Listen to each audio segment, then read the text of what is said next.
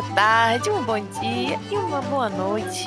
Não importa a hora que você está escutando isso, sinta-se muito, muito, muito bem-vindo, tá bom? gente, Hellers acabou!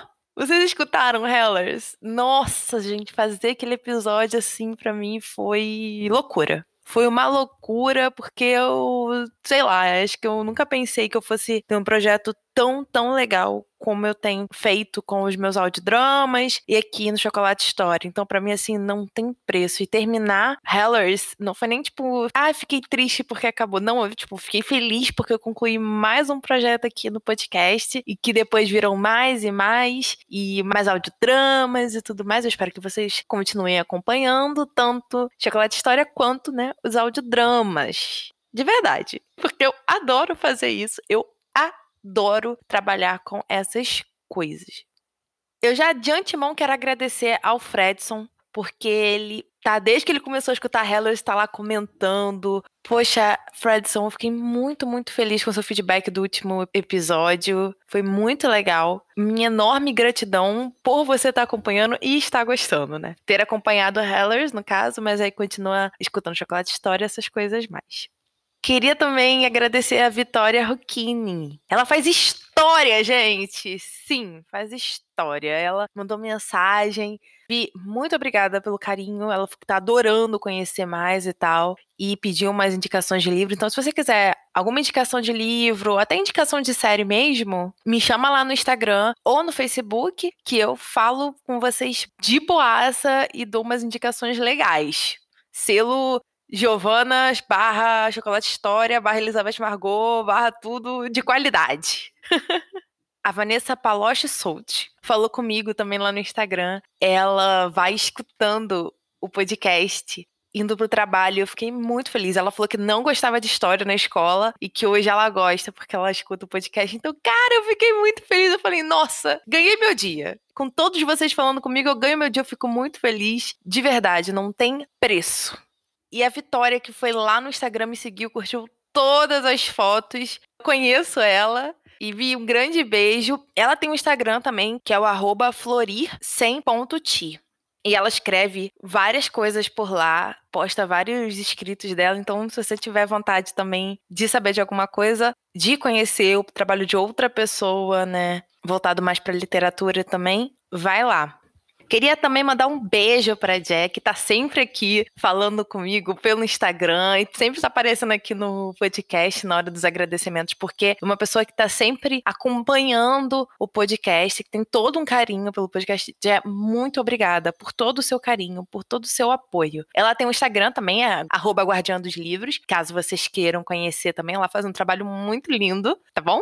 E eu não poderia finalizar esses agradecimentos, sem citar o nome dele, Luiz Felipe, meu namorado e a pessoa que mais me dá apoio nessa vida. Saibam que esse projeto é tão meu quanto dele pelo apoio, esforço, dedicação que ele tem comigo, né, nessas questões de bastidores e tal. Então eu queria aqui deixar o meu enorme, enorme agradecimento e amor por você. Eu não sei o que seria, sabe, disso tudo se ele também não tivesse aqui comigo do meu lado. Então, meu amor, muito, muito obrigada. Eu te amo muito.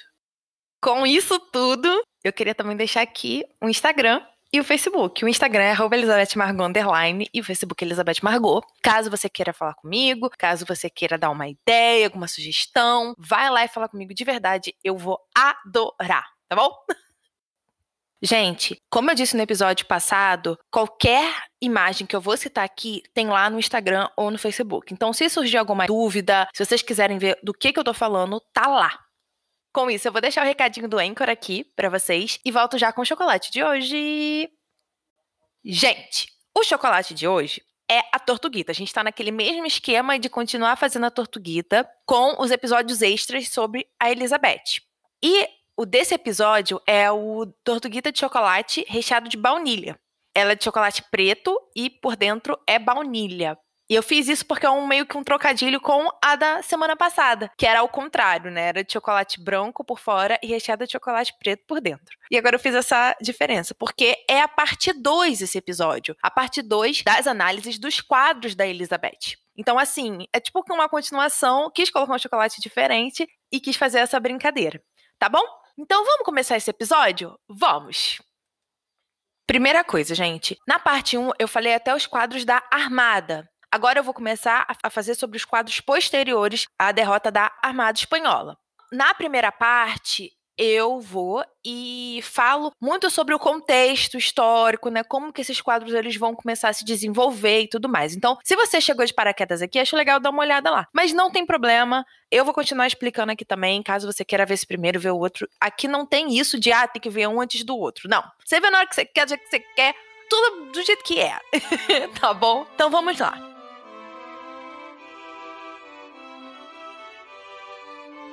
Primeiro retrato que nós vamos falar hoje é o retrato de Dittler. É uma pintura bem icônica da Elizabeth. Ele foi feito provavelmente em 1592, quando a Elizabeth visitou a casa do Sir Henry Lee of Dittler. E ele foi colocado lá em Dittler, está lá, em Oxford. Ela vai visitar a casa desse nobre por dois dias para festividade. E aí esse retrato vai ser feito. Essa pintura, ela vai ser atribuída ao Marcus Garrett de Young, né, o jovem. Justamente porque o Dittler, ele era patrono do Marcos. Então, é muito provável que quem tenha feito esse quadro tenha sido o Marcos justamente por essa relação próxima com o nobre. E o que acontece? A principal narrativa desse retrato é o perdão a gente vai ter isso muito mais claro nas inscrições, que tem bem do ladinho direito da Elizabeth. Entre parênteses aqui, elas foram cortadas. O quadro ele foi cortado por algum motivo, né? Muitos anos, enfim, são muitos anos que esse quadro existe. E essas inscrições elas ficaram cortadas também. Porém, dá para ter uma noção de que fala sobre perdão. E Giovana, por que ocorreria esse perdão? O que, que significa esse perdão de fato? Então, esse perdão seria dado pela Elizabeth ao Sir Henry Dittler. Por quê? Ele vivia em pecado. Ele morava com a amante. E Elizabeth abominava isso. E depois ela vai começar a aceitar mais. Então, a forma como ele também vai usar esse quadro para demonstrar a lealdade dele é através disso, do perdão que a Elizabeth vai dar a ele, né? Tipo, vai começar a citar, por exemplo, ela passou dois dias na casa dele, né? Em festividades e tal. E aí ele vai usar esse quadro para mostrar lealdade, veneração e ainda deixar claro que ele está perdoado do que aconteceu, né? Dele viver com a amante. E aí tá, vamos falar da Elizabeth. A Elizabeth, ela tá em cima do mapa da Inglaterra da época, e os pés dela estão em cima de Oxfordshire, que é o condado de Oxford. Isso nos ratifica a intenção do próprio pintor, né? Que é mostrar que ela estava em Oxfordshire por causa do Dittler e ainda o perdoou. Então, agora a gente olha para trás da Elizabeth. Do lado esquerdo, nós temos o céu claro, com sol. Do lado direito, nós temos escuridão, raios.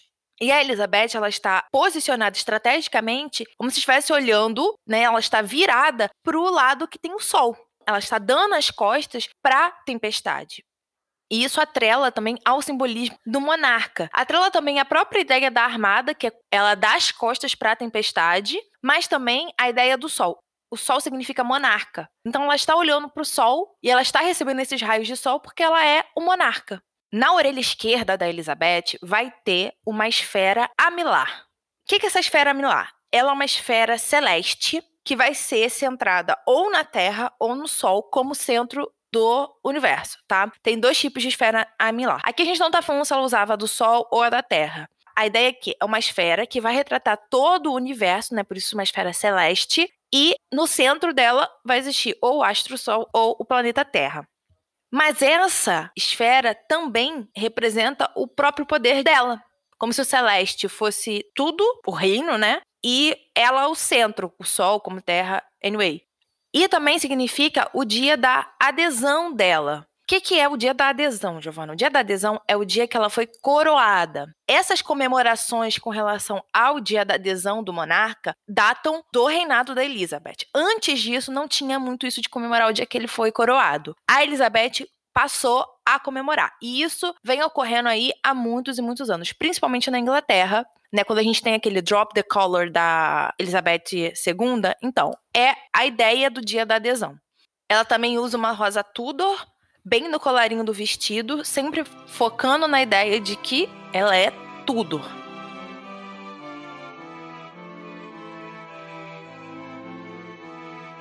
Aí agora nós vamos para a miniatura de Oliver. Na imagem do Instagram, eu coloquei duas miniaturas. A primeira, que está do lado esquerdo, é uma miniatura da Elizabeth de 1565 e foi feita pela Levina Terlink. Eu coloquei essa miniatura justamente por ter sido uma mulher que fez, tá bom? E a do lado direito é da Elizabeth em 1592, que foi a miniatura feita pelo Isaac Oliver. E não está terminada. É dessa miniatura que a gente vai falar agora. Porém, eu coloquei essas duas até para fazer uma comparação de como a Elizabeth foi jovem e como ela estava perto de falecer. Essa miniatura é muito emblemática, porque Elizabeth de fato posou para o Isaac Oliver para ele fazer essa miniatura. E isso foi em 1592, ou seja, ela já estava com idade avançada. Quando já não existia também muito aquilo dela ficar posando, né? Os retratos, as pinturas eram feitos muitos já com pinturas e retratos pré-existentes, né, como base. A questão da máscara da juventude e tudo mais.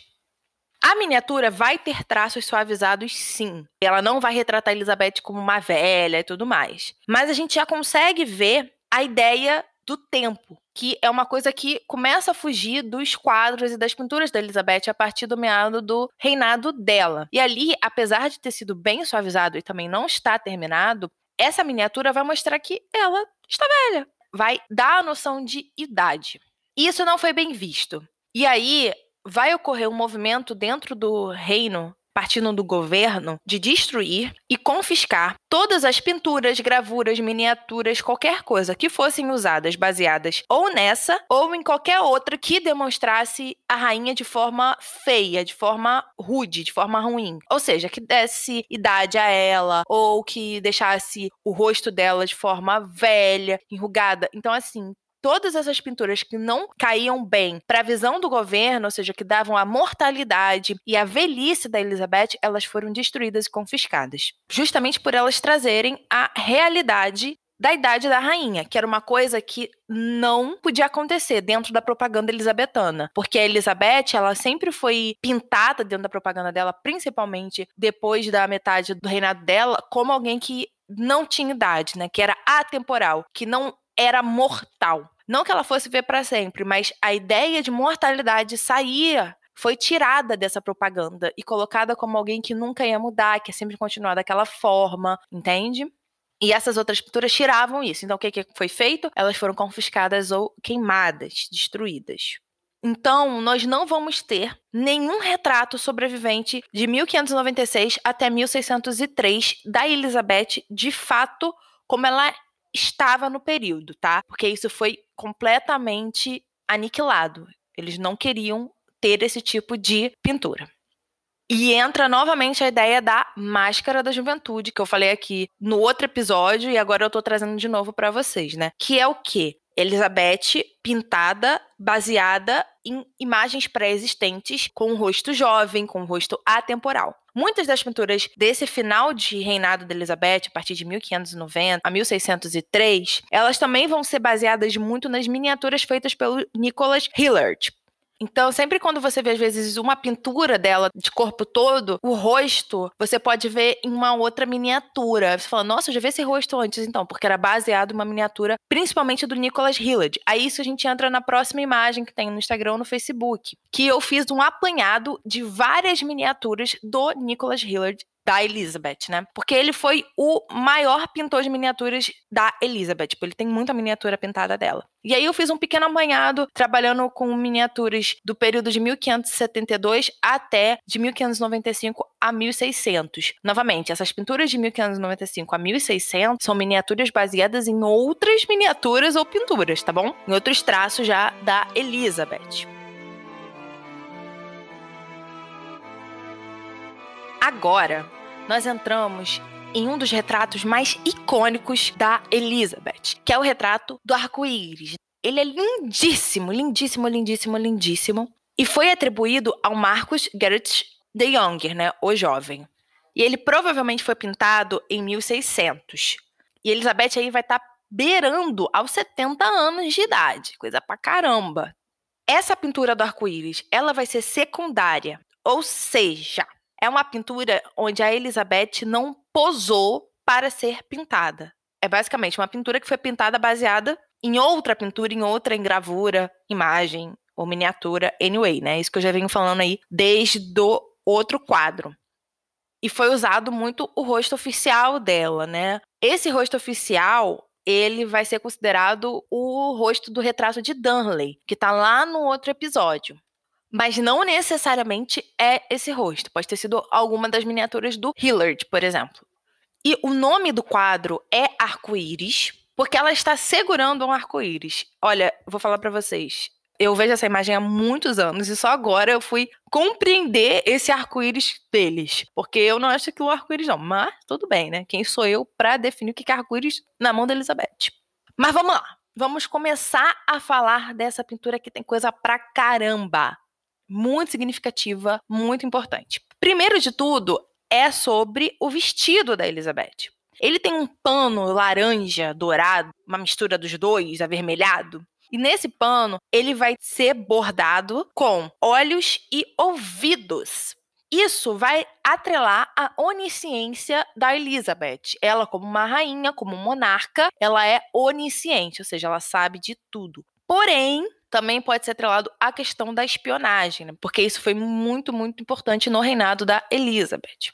No braço que não está segurando o arco-íris, tem uma cobra. Essa cobra ela vai estar toda incrustada de pedras preciosas e vai segurar um coração na boca. E em cima da cabeça dela tem uma esfera amilar, a mesma esfera que a gente falou lá do primeiro quadro de hoje. E essa cobra, essa cobra, ela vai significar o quê em todo esse contexto? Ela vai significar destreza. E aí vamos lá. O corpete da Elizabeth é todo bordado de flores. É lindo, lindo, lindo, lindo, lindo. E essas flores vão ser remetidas ao sonho de uma noite de verão do Shakespeare. Por que, que eles vão atrelar a uma obra do Shakespeare, que era daquele período também, tá? por causa da juventude, né? O Sonho de Uma Noite de Verão trabalha a juventude, os jovens, o amor juvenil, papapá. E é isso que eles querem trazer. Tanto que o corpete da Elizabeth tá baixo, tá muito baixo, e realça até os seios dela, entende? É justamente para trazer essa juventude para a rainha. Um ponto muito, muito interessante é que o tecido do corpete ele pode existir até hoje. Por quê? Como assim, né? Ele sobreviveu até hoje. Como assim, Giovana? Ele vai ser chamado de pano do altar de Beckton.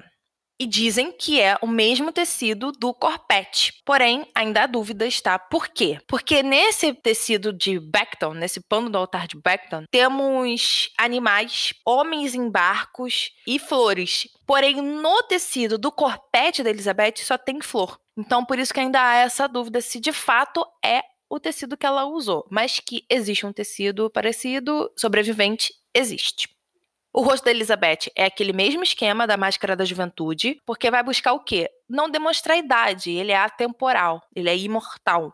E Elizabeth ela vai usar uma coroa imperial e vai ter uma lua em cima dessa coroa. E essa lua ela simboliza virgindade e castidade. E também vai simbolizar a deusa Diana, que é a deusa da caça, que também era virgem e tudo mais. Então assim, tem sempre um simbolismo ligado. E as pérolas por todo o vestido da Elizabeth, cordão de pérolas dela, significa o quê? Significa a virgindade dela. Viu pérola no retrato da Elizabeth é para dizer que ela é virgem. Tem uma luva incrustada também de joias pendurada na renda do vestido da Elizabeth. Ela vai estar tá à nossa esquerda, mas é à direita da Elizabeth, tá bom? Bem pertinho aqui do rosto dela. E essa luva vai representar o quê? Força militar. Muito para manter a própria ideia da derrota da armada viva, o imperialismo, entende? E por fim, chegamos ao astro do quadro, que é o quê? É o arco-íris que ela segura na mão. E aí, a pintura ela vai ter uma pequena inscrição que vai significar basicamente o quê? Entre aspas, sem o sol não pode haver arco-íris, fecha aspas. Ou seja, a Elizabeth é o sol que faz o arco-íris existir. É por isso que ela segura o arco-íris, porque no quadro em si, na pintura, não tem um ponto focal de luz superior. A Elizabeth é luz e ela segura o arco-íris. Então, a ideia é justamente essa. Elizabeth é o sol e para o arco-íris existir, precisa ter sol. E quem faz o arco-íris existir? A Elizabeth. E aí, o que que significa arco-íris, né? Qual é a simbologia do arco-íris? É paz. Ou seja, não há paz sem o monarca, né? Sem a Elizabeth. Ela é a que traz essa paz, porque se não existe Elizabeth, não existe paz. Como se não existisse o sol, não iria existir arco-íris.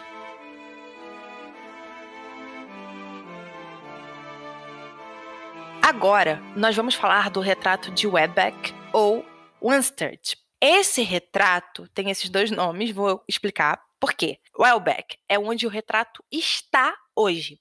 E Wenstead é a casa que está em segundo plano, né, que está atrás da Elizabeth. Então, você pode chamar pela casa que está hoje ou pela casa que foi pintada no retrato.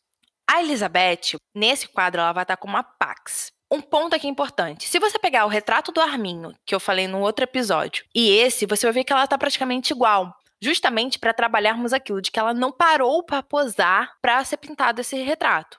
Ele foi baseado em outra pintura e seguiu a mesma ideia, a mesma representação simbólica que o retrato do Arminho segue. Aqui ela tá com outro vestido, ela tá com uma outra expressão, em outro lugar, tá de corpo todo, porém a ideia, o todo, se manteve. Ela vai segurar o ramo de oliveira, que significa paz, e vai está em cima, literalmente, então os pés vão estar em cima de uma espada, que significa o quê? Justiça. Esses elementos tem no retrato do Armin, tá bom? E ela vai ter um cachorrinho bem, bem do ladinho dela, ali perto dos pés. O cachorro significa fidelidade, né? É o melhor amigo do homem, ele é fiel. E a gente já vai chegar no ponto do porquê ter esse cachorro aqui. Essa pintura, ela foi feita entre os anos de 1580 a 1590. Eu diria que ela foi feita por volta de 1585, tá? Mas eu abri esse espaço de tempo que eu achei melhor assim. E ela vai ser feita por Marcus Gertz de Elder, ou O Velho. Aí agora nós vamos falar dos elementos secundários dessa pintura, que são o que mais nos interessam. Winston Hall, que é a casa que está de pano de fundo, ela foi comprada pelo Robert Dudley em 1577. E é muito provável que também vai ser o próprio Robert Dudley que está no plano de fundo, bem atrás da Elizabeth. Ao lado dele vão ter duas mulheres, que provavelmente são a sua esposa e a sua filha. E isso é um sinal claríssimo de que foi ele que patrocinou essa pintura, esse retrato. Porque a gente já viu isso até num dos retratos da peneira, da Elizabeth, no outro episódio. Era comum, quando você patrocina aquela pintura, deixar uma marca sua. No da peneira tinha o brasão do nobre que foi patrono. Aqui nós temos o Dudley com a esposa e a filha. O Dudley era um dos caras que foi até considerado pretendente da Elizabeth, né? Tem toda essa questão do romance entre os dois. Falei disso no primeiro episódio da Elizabeth, que também tem parte 2. Então, se vocês quiserem saber um pouco mais sobre o Dudley, vai lá. E colocar um cachorrinho que demonstra fidelidade mostra justamente que ele vai ser um servo fiel. Ele vai falar que eu estou aqui e sou fiel a você quando ele coloca o cachorro, né? Ele não está simplesmente falando que está patrocinando a pintura, ele está se mostrando fiel. É uma forma dele se colocar como fiel súdito da rainha. Então, eu trouxe esse quadro aqui, ele já sai um pouco da linha temporal, né? Porque ele é como se fosse um extra, como os outros que eu vou trazer daqui a pouco. Porque eu achei muito legal fazer esse estudo secundário, né? Do que que tá atrás e por que que o atrás agora significa tanto mais do que o da frente. Porque essa Elizabeth, do jeito que a gente tá vendo, a gente já viu lá no retrato do Armin, com todas essas características e tudo mais. Agora, o plano de fundo a gente não tinha visto. E hoje a gente vê dessa forma.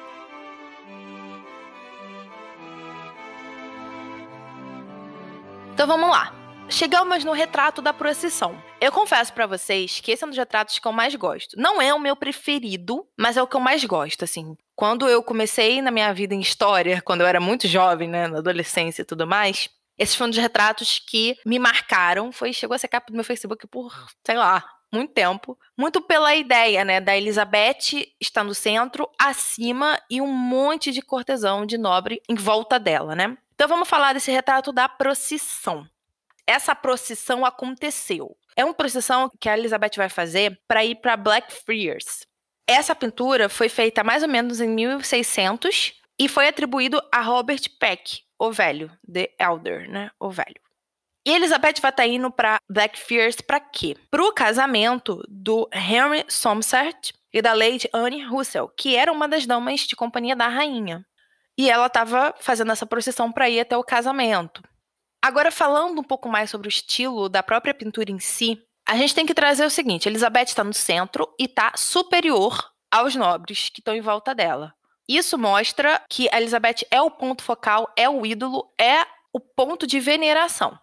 O rosto, a roupa e tudo mais, tudo voltado na ideia da máscara da juventude, de que ela não posou para esse retrato nem nada. A paisagem ao fundo dessa procissão não é realista, não parece ser realista. São pontos emblemáticos. Como assim? Vai estar tá representando propriedades galesas do Edward Somerset, o conde de Worcester. Que era quem esse cara? Era o pai do noivo entendeu? O noivo era o herdeiro dele, então muito provavelmente essa pintura foi feita por encomenda do Edward Somerset, as propriedades atrás eram baseadas nas propriedades dele. E também porque em 1601 ele foi eleito mestre dos cavalos da rainha. E essa pintura pode ter vindo justamente para comemorar esse cargo novo do conde de Worcester. Como eu já disse, Elizabeth não posou para o pintor, ele usou imagens já pré-existentes com a máscara da juventude. Tudo certo até aí. As outras figuras que estão em volta da Elizabeth, estão fazendo parte dessa procissão, também parecem ter sido tiradas de outros quadros, né, de outras gravuras ou pinturas. Por quê? A gente começa a ver problemas de perspectiva dentro da pintura. Mas a ideia é, quando você vai olhar essa imagem, você já percebe o problema da perspectiva dela, mostrando o seguinte: que foi uma grande pintura onde todos os elementos dela foram colocados ali de forma independente, né? Ele não pintou o conjunto de uma vez só. Ele extraiu de outros lugares cada parte dessa pintura e formou essa grande pintura. Isso não tira em nada a beleza do retrato da procissão, tá, gente? Em nada.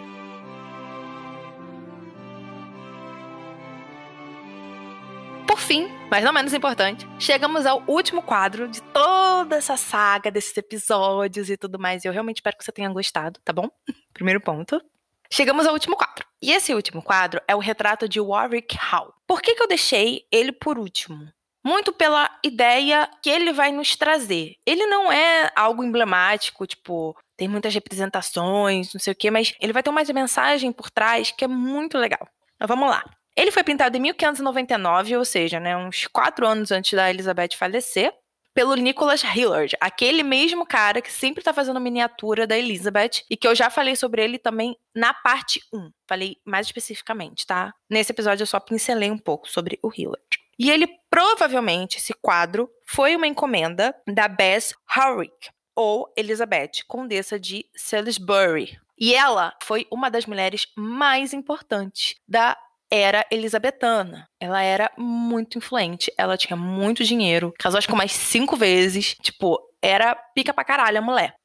O quadro ele vai ter uma ligação com a alegoria da armada. O rosto da Elizabeth, principalmente, ele vai estar tá muito, muito parecido com o rosto da armada. Por quê? Pela própria expressão que a rainha vai ter nesse quadro. Ela não vai olhar diretamente para você ou para algum ponto específico da pintura, ela tá olhando pro além. E ela tem uma expressão muito séria, que era uma expressão que estava presente no retrato da armada, que traz o que é temporal, tudo certinho, como a gente falou, de a temporalidade, de máscara da juventude, mas que tem uma conotação por dentro, ou seja, tipo, ah, é atemporal, mas ela tá mais séria, ah, ela tá olhando pro além, porque nada tem barreiras para ela. Coisas assim. O rosto vai ser baseado justamente em algumas miniaturas do Hillard, justamente por ter sido ele quem produziu o quadro. E eu acho que o ponto mais legal de toda essa pintura é o vestido da Elizabeth. Ele provavelmente foi desenhado pela Bess, mas assim, não foi desenhado no sentido de foi desenhado, feito e a rainha usou. Não, ele foi desenhado para a pintura. A Elizabeth não posou para esse quadro novamente, já deixando isso bem claro. E as figuras desse vestido vão ser o quê? Animais e a natureza. São os dois pontos focais do vestido. E isso são traços jacobinos. Esse jacobino é ligado ao reinado de James I, que vai ser o rei da Inglaterra, né, sucedendo a Elizabeth, que ele também é o rei da Escócia, como James VI. E ele vai ser o rei que vai unir Escócia, Inglaterra e tudo mais. A gente vai falar sobre isso nos episódios da União, que eu vou trazer para vocês. A questão aqui é que com esse reinado a gente vai iniciar uma era e essa era vai ser chamada de Era Jacobina, com relação a estilo, né, arquitetura. E esse vestido casa muito bem com isso. Ainda não era a era jacobina no período que ele foi feito, mas era uma transição, né? Porque já existia aquela verdade velada de que quem iria suceder a Elizabeth era o James. Isso é um assunto pro episódio da União que eu vou falar bonitinho e tal. Porém, é interessante dizer aqui que mostra já a predisposição do nobre inglês a aceitar um nobre que não vai ser inglês, né, vai ser escocês, como seu rei, tá bom? E aí a gente vê esse vestido com gravuras, né, com todo um adorno já voltado para esse lado jacobino, porém ainda um vestido elisabetano, com seus babados, com o seu preto, com suas pedras preciosas, tudo. Então você consegue ver essa relação dos dois períodos, né? Mescla. Ao fundo da Elizabeth vai ter o trono dela, onde vai ter as rosas Tudors, a inscrição do nome dela, que é E de Elizabeth e R de Regina. Regina é rainha, em latim. E foi por isso que eu trouxe esse quadro para o fim, né? Esse retrato para o fim. Porque mostra justamente um novo período que vai se iniciar, mas que a Elizabeth nunca vai deixar de perder a majestade dela.